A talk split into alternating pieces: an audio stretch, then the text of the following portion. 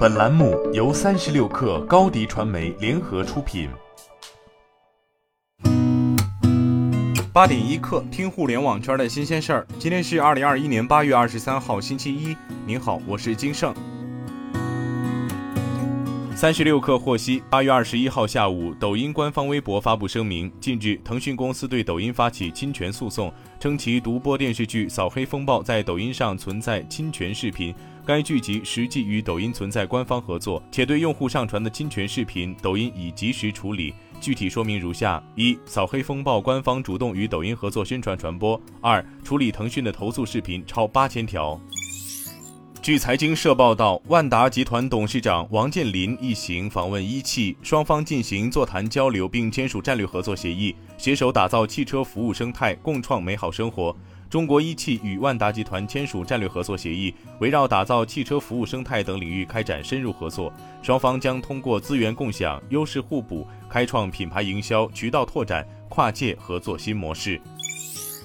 据中国基金报报道，随着机构投资者的壮大，大资金申赎公募基金，并导致基金净值异常波动、存量投资者利益受损的现象屡有出现。近日，部分机构占比较大的基金发布公告，提及对巨额赎回损害存量持有人利益的，将可能实施自动清盘。多位业内人士对此表示，设置巨额赎回自动清盘条款是对中小投资者利益的保护，但在流动性管理工具较为丰富的当下，预计清盘条款将会局限于部分机构定制基金，可能不会成为市场主流。据澎湃新闻报道，阿里女员工被侵害案中涉嫌猥亵的当事人王某文的律师郑小静称，目前济南警方对王某文采取的刑事强制手段是指定居所监视居住。八月十九号，律师通过远程视频会见了王某文，但会见内容律师不方便披露。自九月一号起，北京、吉林、长春、广西南宁等二十八个城市将推广应用机动车驾驶证电子化。电子驾驶证将通过交管幺二幺二三 App 发放，在全国范围内有效。驾驶人可在办理交管业务、接受执法检查时出示使用。此前，天津、成都、苏州已率先试点机动车驾驶证电子化。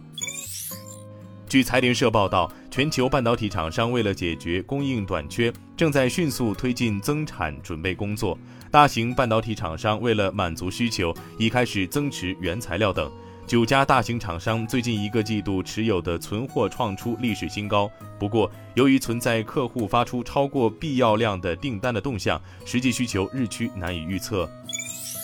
美国通用汽车公司二十号宣布，由于高压电池组存在着火风险，公司将扩大召回雪佛兰 Bolt 电动汽车的范围，公司或因此损失十亿美元。通用汽车表示，最新一批召回的汽车包括7.3万辆2019年至2022年款 Bolt 电动汽车。公司将无限期停止销售该车型，并将向电池供应商 LG 公司寻求赔偿。